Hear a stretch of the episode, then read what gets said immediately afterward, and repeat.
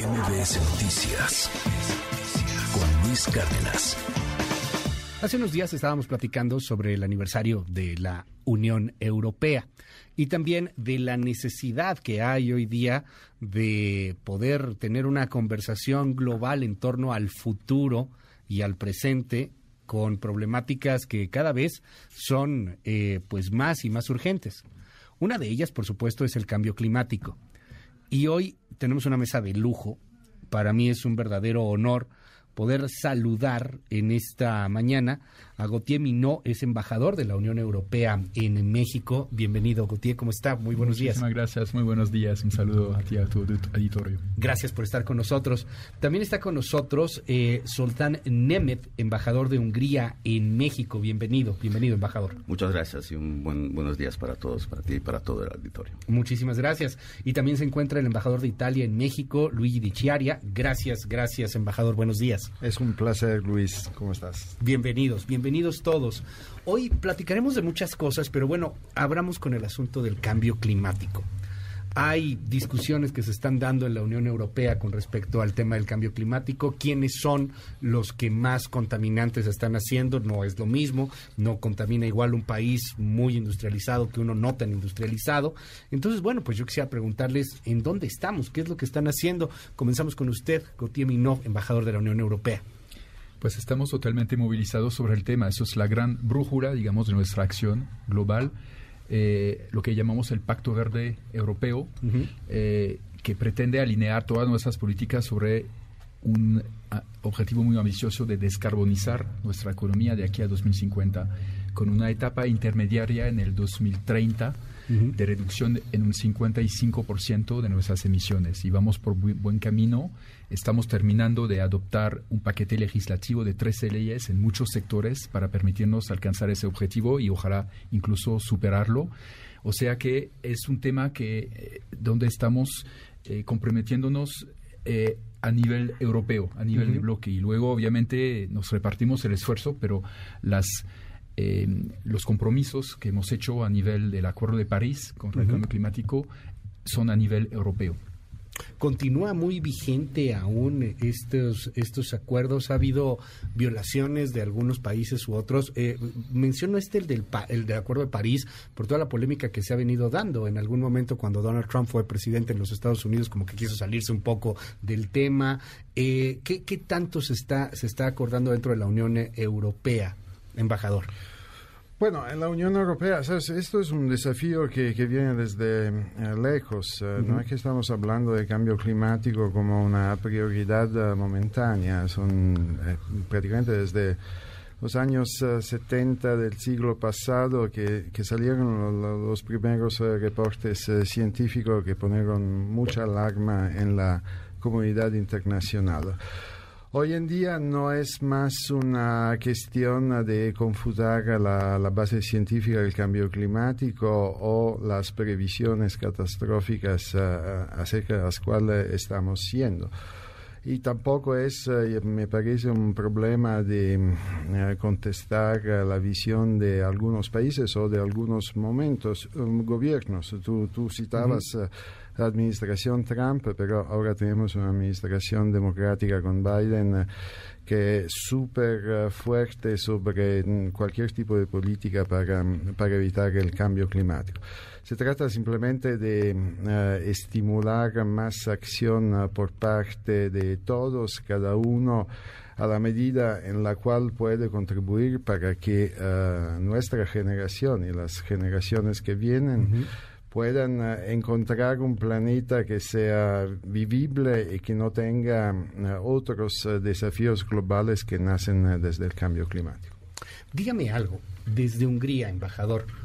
¿Cómo se está viendo esto? Porque entiendo que con todo y que hay una Unión Europea, con todo y que hay acuerdos, pues hay países que contaminan más que otros, ¿no? Tengo entendido, por ejemplo, corrígeme si me equivoco, que Alemania, Polonia, Reino Unido son los que más emisiones, eh, pues contaminantes emiten. ¿Cómo lo trabajan o cómo lo tratan países que a lo mejor contaminan menos? Bueno, yo, para, yo podría decir que para Hungría la, bueno, la protección del mundo natural, del medio ambiente, es, es eh, realmente no es realmente un eslogan, sino una, uh -huh. una misión eh, real. Nosotros eh, sí creemos y que, que, la, que, bueno, que se puede mejorar la competitividad, competitividad se puede aumentar, digamos, la capacidad industrial reduciendo las emisiones. Y es lo que hemos logrado en estos últimos años y fuimos quizás el primer país de, de, la Unión Europea, de la Unión Europea quienes eh, han ratificado el Acuerdo de, de París. Y bueno, por ejemplo, un, solamente un ejemplo, sabemos que, bueno, el 14% de todas las emisiones que, que, salen, las emisiones contaminantes, salen de las carreteras. Entonces, que es muy importante también en la, en la industria automotriz, es la transición eléctrica, es lo que, se está pasando. Y bueno, en Hungría bueno, hemos tomado cuenta de esta necesidad y ahora podemos decir que somos, por ejemplo, los, eh, eh, los productores número cuatro en el mundo de las baterías eléctricas para, para obviamente hacer esta esta transición. Y bueno en nuestro país se encuentran digamos las grandes eh, las grandes empresas automotrices del occidente y también los grandes productores de baterías eléctricas de, eh, del este, de los países orientales. El, el asunto de, de, la contaminación en las carreteras de los, de los automóviles es, es fundamental. ¿Cómo se está avanzando ahí? Porque también eh, empieza, y esto lo conocen todos, hay quien dice es que si no se hace correctamente, producir de forma masiva autos eléctricos puede llegar a ser inclusive hasta más contaminante que este el, el, auto que el auto eléctrico, que los autos eh, de combustión. ¿Cómo, están supervisando que los autos que se fabriquen realmente no estén tampoco contaminando al momento de fabricarlos, embajador? Efectivamente, para cada actividad hay que mirar el balance carbónico, incluso eh, construir una planta solar, por ejemplo, produce también emisiones, ¿no? Exacto. Eh, entonces no Todo contamina. Eh, pero obviamente al final del día permite ahorrar muchas emisiones en comparación con una central de, combustibles fósiles. ¿no? Lo mismo vale para los vehículos eléctricos. En, el, la Unión Europea hemos, nos hemos planteado el objetivo de eliminar de aquí a 2035 todos los vehículos con motores clásicos, lo cual va a significar, como lo, decía el embajador de Hungría, una gran transición para esa industria. Por ejemplo, todas las eh, empresas ahora que fabrican sistemas de inyección para motores pues se van a tener que eh, orientarse a otras actividades. Pero es importante eh, tener en cuenta que la lucha contra el cambio climático es un todo. Son muchísimos aspectos, políticas que hay que mover y muchísimos actores que hay que movilizar, no solamente los gobiernos, sino toda la sociedad para enfrentar este, este, este reto, que es un reto donde hay que actuar hoy, no mañana ni pasó mañana, sino hoy. Eso es la gran lección del último informe del Grupo Intergubernamental de Expertos sobre el Cambio Climático, que muestra que la trayectoria sobre la cual estamos es catastrófica. En realidad estamos todos violando colectivamente el Acuerdo de París, ¿no? el objetivo. Y eh, la Unión Europea, por ejemplo, es el 8% de las emisiones globales. Ya somos, hemos reducido mucho desde el 1990, que es el año base, hemos reducido más, ya en, más de 30%. Y mientras tanto hemos crecido enormemente desde 1990. Entonces sí hemos demostrado que se puede crecer económicamente y reducir las, las emisiones, pero no es porque uno emite poco que no tenga que hacer el esfuerzo. Todos tenemos que hacer el esfuerzo. Eh, y, ayudar también a nosotros, y es lo que hacemos de la Unión Europea. Somos líderes también en materia de financiamiento internacional de la lucha contra el cambio climático. Más o menos eh, estamos eh, alcanzando el cuarto del objetivo sobre el cual se han eh, comprometido los estados más desarrollados de proveer 100 mil millones de dólares al año. Nosotros sí estamos haciendo la tarea de más de 25 mil millones de dólares cada año, pero otros no lo están haciendo lamentablemente. A ver, díganme algo, porque esto es bien interesante. Ustedes al final de cuentas son representantes de, de sus estados y representantes de la Unión Europea pero una cosa son los políticos y otra cosa son los ciudadanos, ¿no? La gente que de a pie, todos los, y que tienen distintas opiniones en, en, en, una zona tan diversa como Europa. Quiero preguntarle, embajador, por ejemplo, en el asunto de los autos, eh, ¿Cómo lo están tomando las, las industrias en particular? ¿Cómo lo toman los ciudadanos en particular? A lo mejor a algunos no les, no les gusta mucho la idea de reducir o de vender un cambio, ¿no? Este, pienso en grandes marcas este, pues de coches que contaminan muchísimo, pero que se venden también muy bien. ¿Cómo lo está tomando la industria en particular? ¿Cómo lo toman los ciudadanos el, el cambiar a autos eléctricos? ¿Qué ve usted en Italia y en Europa?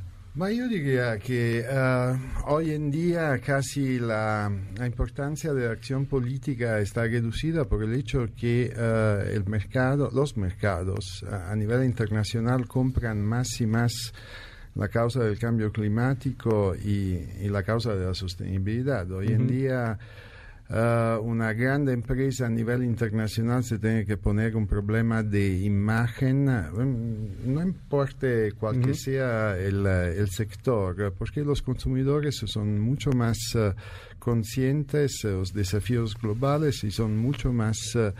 Uh, atentos uh, y exigentes uh, a la hora, cuando van al mercado, a elegir un producto. Entonces, por ejemplo, en el caso que citaba Gauthier, que, que para 2035 pre, prevemos un phasing out de los motores a combustión interna, claramente hay, hay una reacción de la industria, simplemente porque mm, puede ser que sus planes no eran tan radicales para 2035, pero hoy en día yo creo en, en la industria europea nadie contesta que vamos hacia una, una revolución. El problema del coche eléctrico no es tanto, para volver un momentito a lo que decíamos antes, no es tanto el coche eléctrico en sí, porque después si tú cargas un coche eléctrico con uh, energía producida por, uh, uh, por, por, hidrocarburos, sí, claro. el, el, resultado, el, resultado es el mismo. Entonces, detrás del coche eléctrico hay una visión de transformación de los sistemas económicos. Estamos yendo, estamos yendo, ya estamos dentro de una nueva revolución industrial que va a revolucionar Uh, totalmente nuestra mm, concepción y nuestra visión del, mm. del proceso productivo, de la yeah. interacción entre medio ambiente, comunidad y sistema, y sistema económico. Yeah. Es uh, totalmente fascinante, yo creo que eh, en los próximos años nos esperan uh, transformaciones que, que, van a ser muy, muy, muy interesantes. ¿Cómo lo ven en Hungría? ¿2035 si llegamos a esa meta? ¿No es muy ambiciosa? Bueno, yo pienso que, que yo estoy muy optimista porque okay. me parece que la industria ha tomado muy bien esta, este movimiento y lo están, lo están uh -huh. haciendo muy bien, transformándose todas esas condiciones. Y también soy optimista porque veo, bueno, la generación, la generación más joven uh -huh. que está muy abierta, ¿no? Y, claro. y, y, y, muy cooperativa sobre esto. Y también el modo de ver, obviamente, por ejemplo, si vemos este el sector de automotriz, el modo de, de, circular en el futuro ya será completamente diferente que nuestra generación. Por, Por ejemplo, este concepto de, de, car sharing está, está funcionando muy mm. bien entre los jóvenes. Entonces es una, me parece que, que la gente se pero también una cosa que ayuda bastante, ahora que tenemos una crisis de los combustibles, que la gente paga mucho, mucho dinero para, para, uh -huh. para comprar gasolina. El, el, este tema, la idea de los carros eléctricos viene muy bien a mucha gente, ¿no? Porque sabiendo si la gente todavía está también concentrada, bueno, en, en minim, uh -huh. minimizar, minimizar sus gastos, eh, la industria de, de, coches eléctricos es quizás una, una, vía de escapar en el futuro y la gente claro. ve que, que, bueno, se gasta menos energía, uh -huh. se llega, bueno, al mismo tiempo se puede reestructurar mejor la circulación. Eso es una vía que, que puede, por, podrá funcionar y va a funcionar en, el futuro. Y son cada vez más agradables de manejar, además. No sí, sé si claro. ya has manejado uno. Sí, no, no, sí, claro. Eh, sí, pero sí, es más son cada vez más potentes, más... No, y se manejan solos algunos de ellos prácticamente, ¿no? Estos famosos Tesla me parece que se manejan solos. Oiga, a ver, hablando de esto de que son más agradables y más fáciles de manejar, déjenme irme un poco por el cambio climático, pero meterme a otras, a otras vertientes. Está discutiéndose en el Parlamento Europeo, entiendo, un intento de regulación de inteligencia artificial. Y, va, vaya que la inteligencia artificial contamina también de alguna u otra manera. En Italia han hecho cosas interesantes con la inteligencia artificial, incluso entiendo que se suspendió por un momento el famoso ChatGPT, luego ya regresó, etcétera. Entrando un poco con el cambio climático, pero al mismo tiempo este gran reto que enfrenta la humanidad y que está enfrentando evidentemente la Unión Europea, que va en vanguardia en varios de estos elementos, ¿cómo lo ven? ¿Qué viene en el futuro? Leía por ahí algunos articulistas y decían, lo que hemos avanzado en estos años eh, en estos últimos cinco años es prácticamente eh, es superior a lo que habríamos avanzado en los últimos 20 años. Es decir, estamos avanzando a ritmos brutales este, este asunto y tiene implicaciones por todos lados. ¿Qué, qué me dice, embajador? que es un reto que veníamos venir desde hace ya muchos años. Y de hecho en la Unión Europea se presentó hace dos años un proyecto de legislación que ya está bien avanzado en el Parlamento Europeo y en el Consejo, eh, los dos colegisladores de la Unión Europea. ¿Y, qué, plantea este, este proyecto? De categorizar los servicios de inteligencia artificial en cuatro categorías. Una categoría que no plantea peligro, los juegos, por ejemplo. Otra que plantea un, un nivel mínimo de riesgo. Otro que, es, que presenta un nivel elevado de riesgo para los derechos de las personas. Por ejemplo, sistemas que van a servir para seleccionar candidatos para acceder a un empleo. Ya. Ah, y otros que queremos prohibir totalmente. Por ejemplo, sistemas que van a eh, categorizar cada individuo en función de su confiabilidad social, como ya existen algunos. ¿Confiabilidad social? Sí. Como un puntaje de pues, sociedad. Como, por ejemplo, si eres, criticas el partido en el poder, ¿no? eres categorizado menos. menos, como alguien no confiable. Y entonces te va wow. a ser más difícil acceder a la universidad, acceder a un préstamo, etc. Eso ya existe en, en China. exacto. En China han tratado de hacer algo similar. Y obviamente con la inteligencia artificial hay muy grandes riesgos y este tipo de servicios claramente nos parecen ir en contra de los derechos fundamentales de la persona y los queremos prohibir. Obviamente, como decías, la tecnología avanza muy rápido, entonces son, obliga también a nuestros legisladores a tomar en cuenta los últimos avances para tener una legislación al, fin del cuenta, la, que será adoptada, que sea la más eh, actualizada posible. ¿Qué, ¿Qué me dice, embajador? ¿Qué están haciendo en Italia? Bueno, Italia, como, como tú dijiste, fue el, el primer y puede ser quizá el único, el único país eh, europeo occidental a, prohibir eh, momentáneamente por un problema de...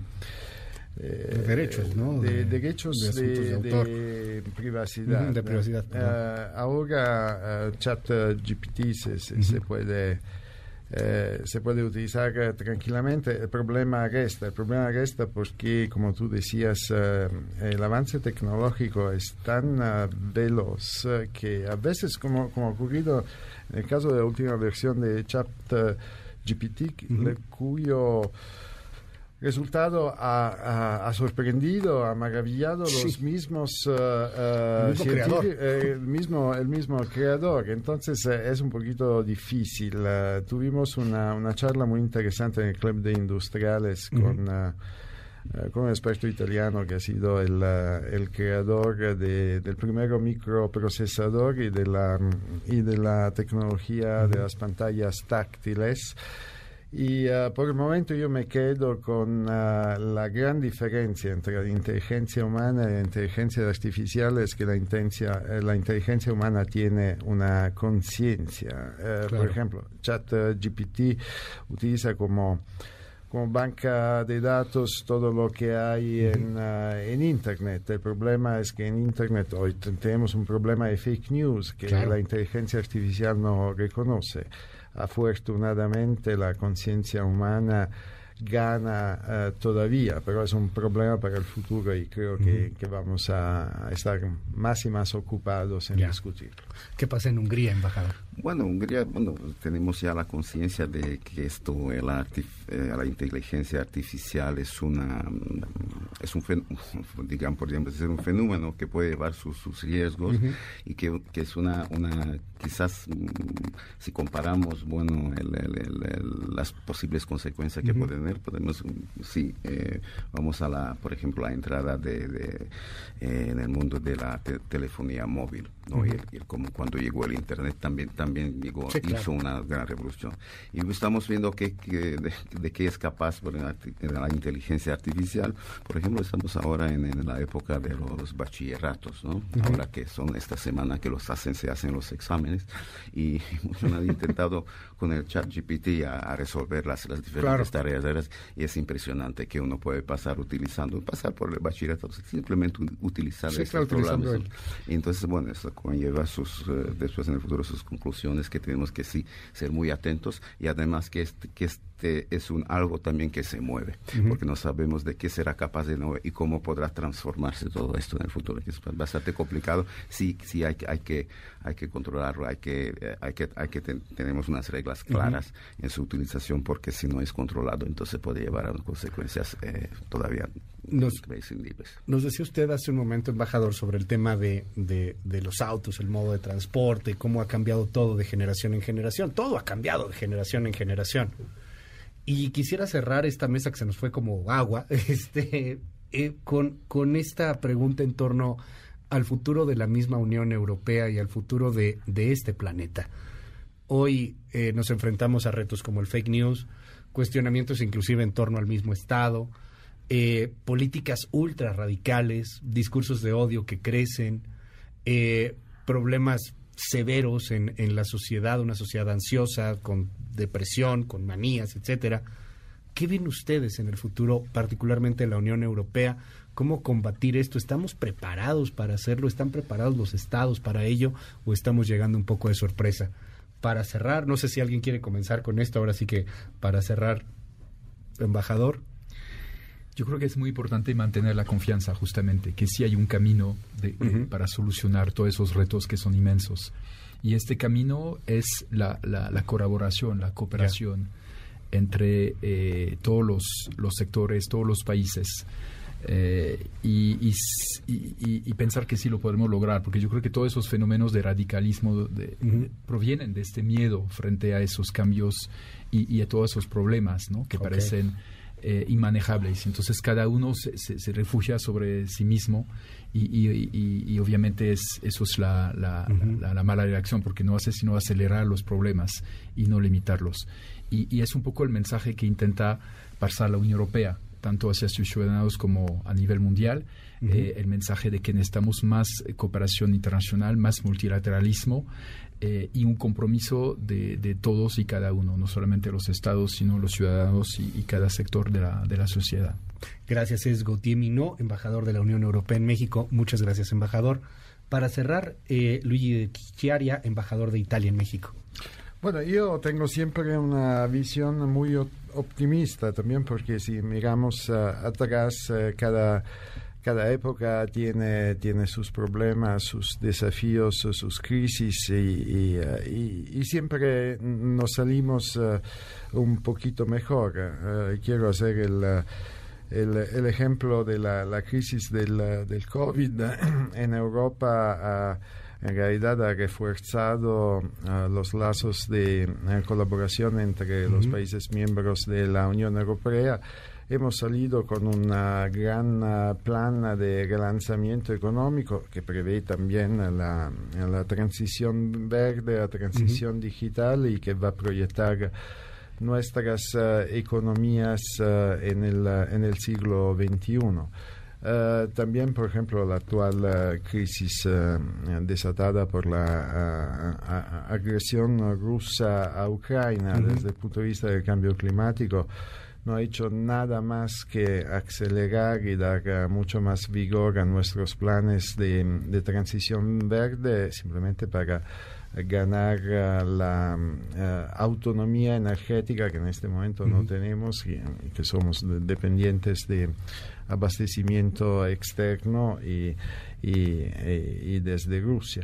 Entonces, cada, detrás de cada, cada crisis hay una oportunidad y si uno mira al percurso que ha hecho yo diría, el, uh, el planeta, la, la, humanidad en los últimos 25, 50, 100 años, siempre que nos encontramos, nos encontramos con nuevos problemas que derivan de la resolución de otros problemas. Siempre va a ser así en el futuro, pero con, eh, con mejoras eh, evidentes en todos los sectores.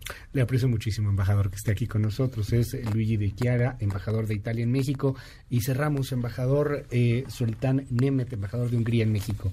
Sí, obviamente estoy en una situación difícil porque estoy totalmente de acuerdo con lo que dijo antes el embajador, los dos embajadores, el embajador de la Unión Europea de Italia.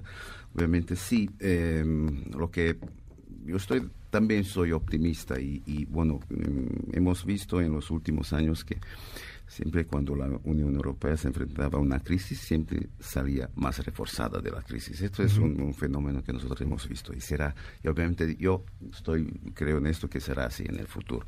Lo importante también que, lo, que, los, que los que los retos, que son retos comunes, sean siempre tratados unidos, ¿no? Y no desde puntos de vista de diferentes ideologías o políticas, porque siempre tratar los retos comunes tienen que estar unidos. Es, es la regla principal y me parece que siempre la, la Unión Europea eh, ha pasado este examen con los tiempos.